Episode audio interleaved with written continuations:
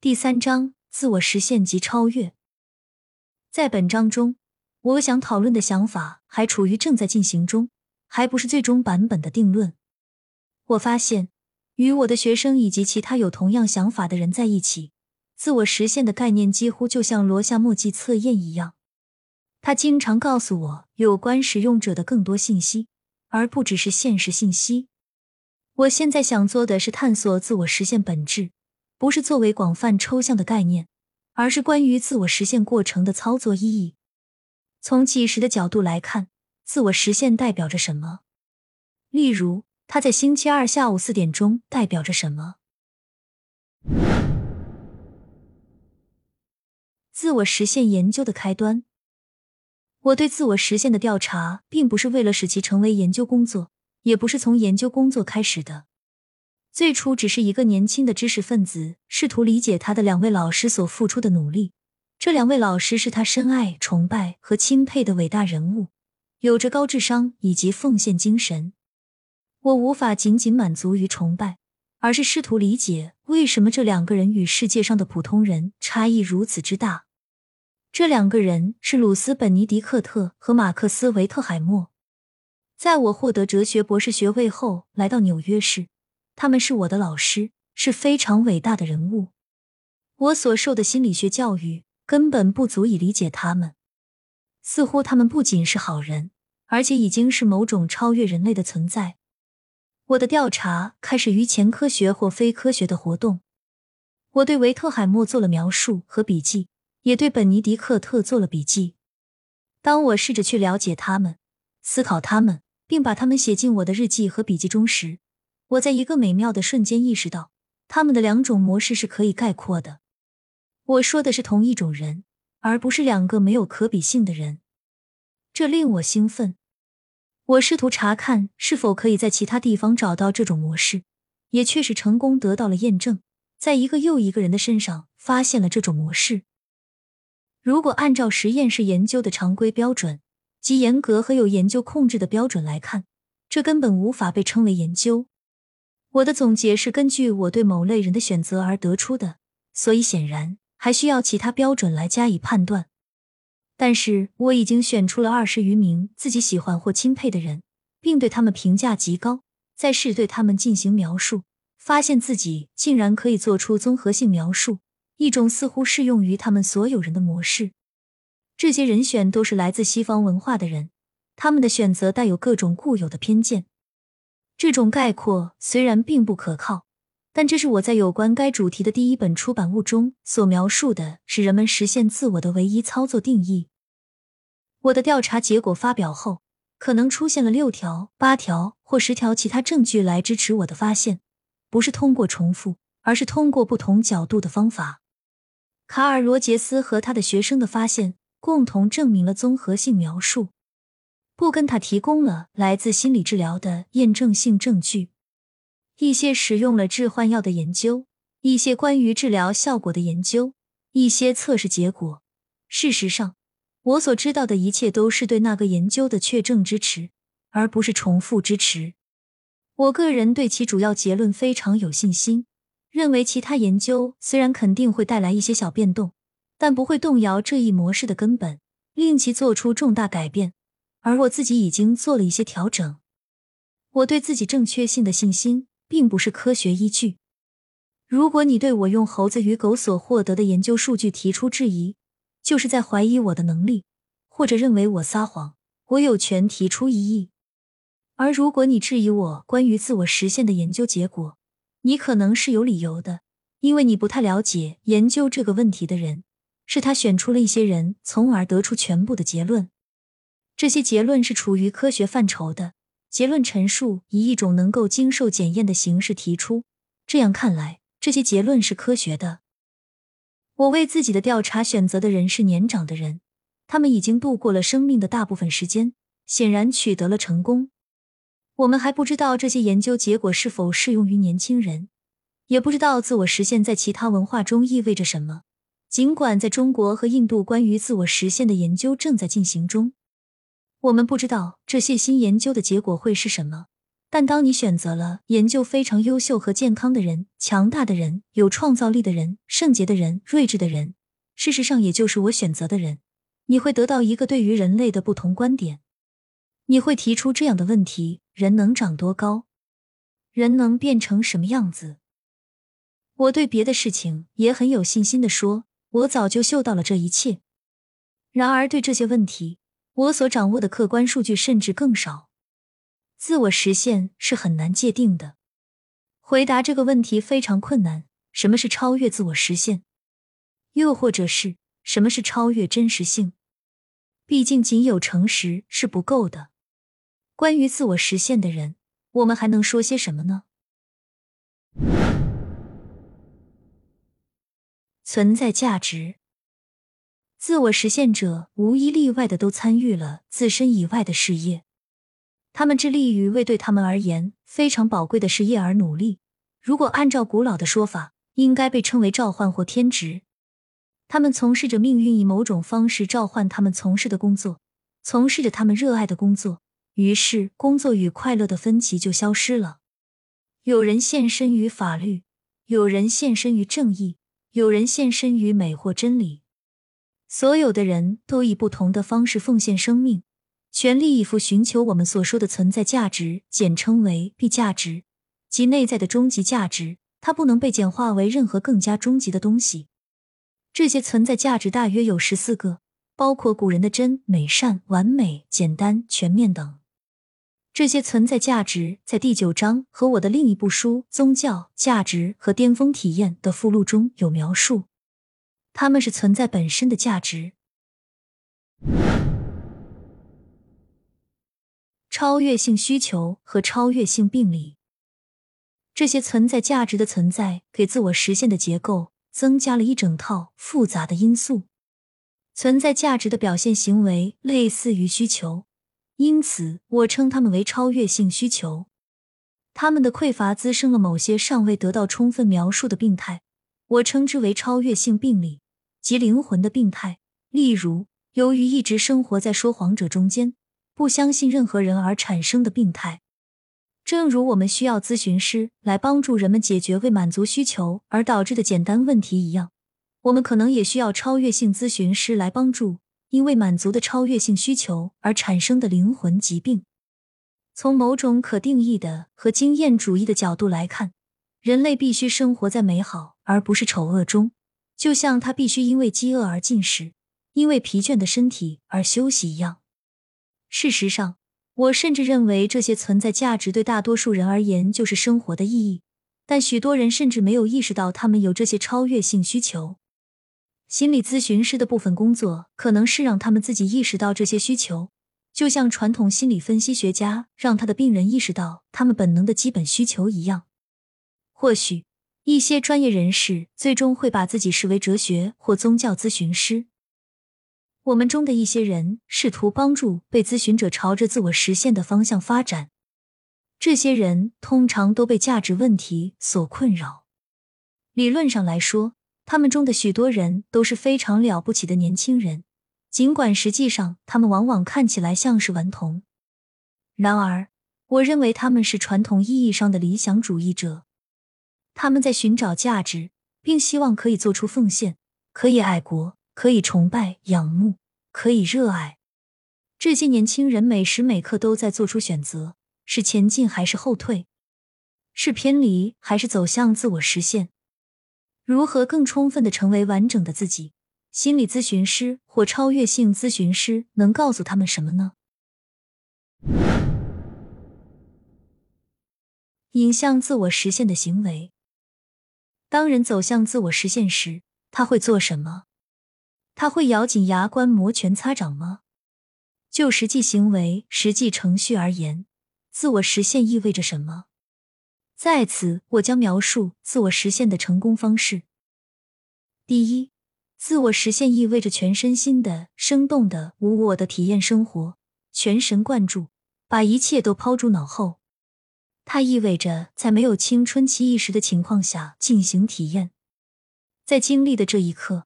这个人是完全以及完整的人，这就是自我实现的时刻。作为个体，我们都会偶尔经历这样的时刻。作为咨询师，我们可以帮助他人得到更频繁的体验。我们可以鼓励他们完全投入某件事，忘记自己的伪装、防御和畏缩，全力投入。从外界来看，我们可以看到这是非常美好的时刻。在那些努力变得强硬、愤世嫉俗和世故的年轻人身上，我们可以看到童年的一些纯真得到了恢复。当他们全身心的投入某一时刻，投入到对他的体验中时，他们脸上会再次露出一些天真和甜美。这其中的关键词是无我。我们年轻一代的问题就出在缺少无我，却有过多的自我意识。第二，让我们将生活视为一连串选择的过程，选择一个接着一个，在每个点选择都可以前进或后退。一方面，可能有趋向防御、趋向安全、趋向畏缩的动向，但另一方面还有成长的选择，选择成长而非畏缩。就是向自我实现迈进的过程。自我实现是一个持续的过程，这意味着在一个特定的点上做出许多单一的选择，选择撒谎或诚实，又或是偷窃。这些选择中的每一个都是成长的选择，这就是朝着自我实现的方向发展。第三，谈论自我实现意味着要实现一种自我。人不是白板，也不是粘土或橡皮泥。它已经存在了，至少是一种软骨结构，至少是他的气质、他的生化平衡等等。自我是存在的。我有时所提到的倾听冲动的声音，就意味着让自我浮现。我们中的大多数人，大部分时间，尤其是对孩子和年轻人来说，不是在听我们自己的声音，而是在听母亲的声音、父亲的声音，或者是来自长辈、权威或传统的声音。作为实现自我的简单的第一步，我有时会向我的学生提出建议：当他们喝一杯酒时，如果被问及喜欢与否，可以用不同的方式来回答。我建议他们不要看瓶子上的标签，因此他们不会通过标签来获取下一步是否应该喜欢他的任何线索。我建议他们闭上眼睛，尽可能进入晋升状态。现在，他们已经准备好去审视自己的内心。并试着把世界的喧嚣拒之门外，这样他们就可以品尝舌尖上的美酒，让自己内心的最高法院去审视。到那时，也只有到那时，他们才会说出“我喜欢”或者“我不喜欢”。这样所得出的结论不同于我们通常所沉溺的那种虚假。在最近的一次聚会上，我发现自己看着酒瓶上的标签，向女主人保证她确实选了一瓶很好的苏格兰威士忌。但后来我停住了。我在说什么？我对苏格兰威士忌知之甚少，我只知道广告上所说的话。我不知道这是好是坏。然而，这是我们都在做的事情。拒绝这样做是实现自我的持续过程中的一部分。第四，如果有疑问时，诚实胜于不诚实。有疑问时这句话经常出现，所以我们不必就言辞问题争论太多。通常。当我们心存疑虑时，我们并不诚实。很多时候，咨询者也并不诚实，他们在玩游戏、演剧本。他们不轻易接受诚实的建议。从自己的内心寻找许多问题的答案，意味着要承担责任。这本身就是向自我实现迈出的一大步。一直以来，对责任问题的研究都很少，它没有出现在我们的教科书中。因为谁又能调查白老鼠的责任呢？然而，它是心理治疗中几乎有形的一部分。在心理治疗中，人们可以看到它，可以感觉到它，可以知道责任的重量。然后，就是要清楚的了解自己的感受，这是一个重要的步骤。每一次的承担责任，都是对自我的实现。第五，到目前为止。我们已经谈到了没有自我意识的经历，做出成长选择而不是畏缩选择，倾听冲动的声音，诚实和承担责任。所有这些都是对自我实现的步骤化，他们都保证了更好的生活选择。一个在每次选择点出现时做到这些小事的人，都会发现他们加在一起变得越来越好。通过做出选择，他开始了解自己的命运。他的妻子或丈夫将是谁？他的人生使命是什么？对一个人来说，除非他在人生的每一刻都敢于倾听自己的声音，冷静的说出“不，我不喜欢他”，否则他无法做出明智的人生选择。在我看来，艺术界已经被一小群舆论操纵者和品味制造者所把持，这是我个人的判断。但对于那些声称你必须喜欢我所喜欢的，否则你就是个傻瓜的人来说，这似乎很公平。我们要教人们倾听自己的品味，但大多数人不会这么做。当你站在画廊里面对一幅令人费解的画时，你很少听到有人说这是一幅令人费解的画。不久前，我们在布兰迪斯大学举办了一次舞会，伴随着电子音乐、磁带。人们做着超现实主义和达达主义的事情，灯光亮起，每个人都瞠目结舌，没人知道该说什么。在这种情况下，大多数人会说一些聪明的话，而不是说“我想考虑一下”，做一个诚实的陈述，包括敢于与众不同，不受欢迎，不墨守成规。无论年轻还是年老，如果咨询者不能被教导要准备好成为不受欢迎的人。咨询师可能还不如现在就放弃。勇敢而不畏惧是这一观念的另一种版本。第六，自我实现不仅是一种终极状态，也是随时随地实现个人潜能的过程。例如，如果一个人是聪明人，通过学习就会变得更聪明。自我实现意味着运用自己的智慧，这并不意味着一定要做一些遥不可及的事情。但它可能意味着，为了实现自己的可能性，要经历一段艰难困苦的准备时期。自我实现可以包括在钢琴键盘上进行的手指练习，又或是努力做好自己想做的事情。成为一个二流的医生，并不是自我实现的良好途径。一个人应该想要跻身一流，或者尽他所能做到最好。第七，巅峰体验是自我实现的短暂瞬间。他们是狂喜的时刻，无法用金钱购买，无法保证，甚至无法寻求。正如刘易斯所说的，必须是惊喜万分。但人们可以设定条件，使得巅峰体验更有可能出现，也可以反向设定，使得巅峰体验不易出现。打破幻想，摆脱错误的观念，了解自己不擅长什么，了解自己的潜能是什么，这些也是发现实际自我的一部分。实际上。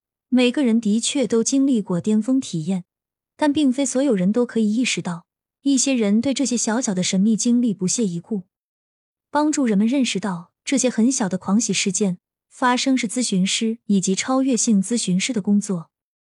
然而，一个人的心灵如何在没有任何外部手段作为指向的情况下，那里没有黑板，窥视另一个人秘密的心灵，然后尝试交流呢？我们必须想出一种新的沟通方式。我已经做出了尝试，并在《宗教价值和巅峰体验》一书的附录中加以说明。该章节的名称为“狂喜交流”。我认为这种交流方式更像是一种教学模式、一种咨询模式、一种帮助成年人尽可能全面发展的模式，而不是我们习惯的那种老师在黑板上写字的方式。如果我喜欢贝多芬，在四重奏中听到了一些你听不到的东西。我要怎么去教你听呢？很明显，声音是存在的，但我听到了其中的美妙之处，而你却面无表情。你可以听到声音，但我怎样才能让你听到美丽？这是我们在教学中遇到的更严峻的问题，而不是让你学习基础知识，在黑板上演示算术，或是解剖青蛙。后者对教学双方而言都是外在的，教学者可以做出指示，而双方都可以同时看到。这种教学很容易，而另一种则要困难得多。但这是咨询师工作的一部分，这就是超越性咨询。第八，找出一个人的本质，他是哪种人？他喜欢什么？不喜欢什么？对他来说，什么是好的？什么是坏的？他要去哪里？他的使命是什么？向他人敞开心扉，这意味着心理病理的暴露，这意味着识别自我防御。并在识别之后拥有放弃他们的勇气，这是痛苦的，因为防御是为了抵御不愉快的事物，但放弃防御是值得的。如果精神分析文献没有教给我们别的，他至少告诉了我们，压抑不是解决问题的好方法。去圣化，让我来谈谈心理学教科书中没有提到的一种防御机制，尽管它对今天的一些年轻人来说是非常重要的防御机制——去圣化。这些年轻人不相信价值观和美德的存在，他们觉得自己在生活中受到了欺骗或挫败。事实上，他们中的大多数父母都很迟钝，他们不太尊重父母，父母对自身的价值观也很困惑。通常，他们只是为孩子感到担忧，从不惩罚他们或阻止他们做错事，所以就会出现这样的情况：年轻人鄙视他们的长辈，这通常是有充分理由的。这些年轻人已经学会了做一个笼统的概括，他们不会听任何长辈的劝告。尤其是当这些长辈说出了那些从伪善者口中说出的同样的话，他们听到他们的父亲谈论诚实、勇敢或大胆，却看到父亲的所作所为恰恰相反。年轻人已经学会把人简化为具体的对象，拒绝看到他们的可能性，拒绝看到他们的象征价值，拒绝用长远眼光看待他们。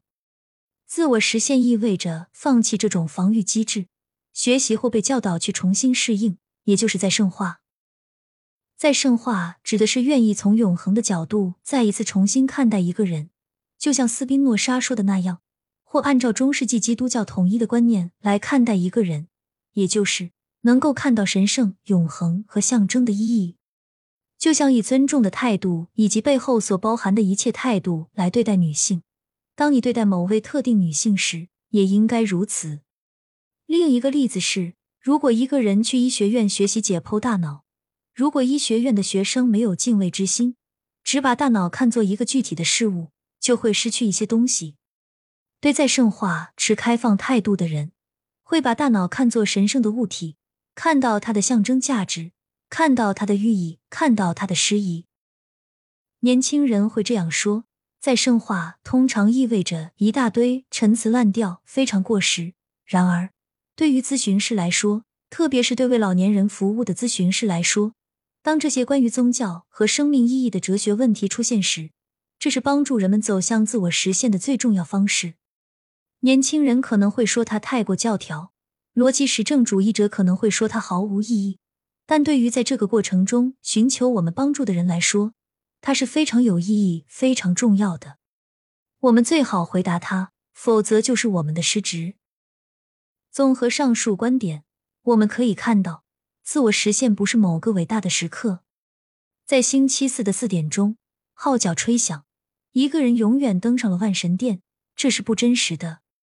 自我实现是一个程度的问题，是一个接一个的积累带来的小小的进步。太多时候，我们的咨询者倾向于等待某种灵感的出现，这样他们就能说，在这个周四的三点二十三分，我实现了自我。那些被选为能够实现目标的人，那些符合标准的人，通过的是这些细碎的方法。他们倾听自己的声音，他们承担责任，他们保持诚实，他们努力工作。他们不仅要了解自己的人生使命，而且要了解自己的身份和生活状况。例如，穿什么样的鞋会令脚受伤？是否喜欢茄子？或者喝了太多啤酒？是否熬夜？等等。这就是真正的自我。他们发现自己的生物学特性，他们的先天天性是不可逆转的，难以改变的。治疗的态度，这些都是人们在走向自我实现的过程中所做的事情。那么，咨询师是什么样的人呢？他怎样才能帮助那些寻求帮助者，使他们朝着发展的方向前进呢？寻找恰当的模式。我曾使用过治疗、心理治疗以及患者等词语，但事实上，我讨厌所有这些词，也讨厌他们所暗示的医疗模式，因为这种医疗模式表明，咨询者是一个被疾病困扰、寻求治疗的病人。实际上，我们希望咨询师是帮助人们实现梦想的人，而不是帮助治愈疾病的人。通常情况下，咨询师也不能是教师的角色。因为教师擅长的是外在学习，而相反的是，成为最优秀的人的过程是内在学习。存在主义治疗师一直在努力解决模式问题。我可以推荐布根塔尔的书《寻找真实》来讨论这个问题。布根塔尔建议我们把咨询或心理治疗称为 “ontology”，意思是帮助人们尽可能长到最高的高度。也许这个词比我之前建议的词 “psychology” 更好些。那个词来源于一位德国作家，意思是心灵的教育。无论我们使用哪个词，我认为最终的概念是阿尔弗雷德·阿德勒在很久之前提出的概念：哥哥，哥哥是承担责任者。正如他对年幼弟弟所做的那样，当然，哥哥知道的更多，他比弟弟在这个世界上生活的时间更久，但他并没有本质上的不同，也没有进入另一个话语领域。有智慧、有爱心的哥哥会努力促使弟弟进步，并试图使他比自己更好。看看这和教育无知者的模式有多大的不同。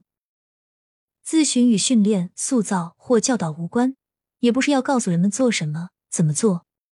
他也不做任何宣传。这是一种道家式的启示与帮助。道家的观念是不加干涉，顺其自然。道家不是放任和忽视的哲学，也不是拒绝帮助或关心的哲学。在这种模式的过程中，我们可以设想一个咨询师，如果他是位好医生，同时也是位好人，绝不会把自己的想法强加给他的患者，或以任何方式宣传。或试图让患者模仿自己。好的临床医师要做的是帮助他的受助者展现自我，突破自我认知的防线，恢复自我，并了解自我。理想情况下，这些治疗是相当抽象的参考框架。他读过的教科书，他去过的学校，他对世界的信念，这些不应该被病人察觉到。医师应尊重这个弟弟的内在本性、存在和本质。他会认识到，对他来说。过好生活的最好方法是更充分的做他自己。我们称之为病态的人，是那些不做他们自己而建立起各种神经防御措施来对抗的人。正如无论园丁是意大利人、法国人还是瑞典人，对玫瑰都没有影响。对弟弟来说，他的帮手如何学会帮助他也并不重要。帮助者所要做的是一些特定的服务。这些服务是独立于他是瑞典人、天主教徒、伊斯兰教徒、弗洛伊德主义者或其他身份之外的。这些基本概念包括暗示且完全符合弗洛伊德主义和其他心理动态系统的基本概念。自我的无意识方面受到压抑，而找到真正的自我需要揭开这些无意识方面，其隐含意义是真理可以治愈疾病。学习突破自己的压抑。了解自己，倾听冲动的声音，发现胜利的本质，获得知识、洞察力和真理，这些是必须的一切。劳伦斯·库比在《教育中被遗忘的人》一文中指出，教育的最终目标是帮助人成为一个人，尽可能成为一个完整的人。尤其是对于成年人来说，我们并不是束手无策的，我们已经有了一个起点。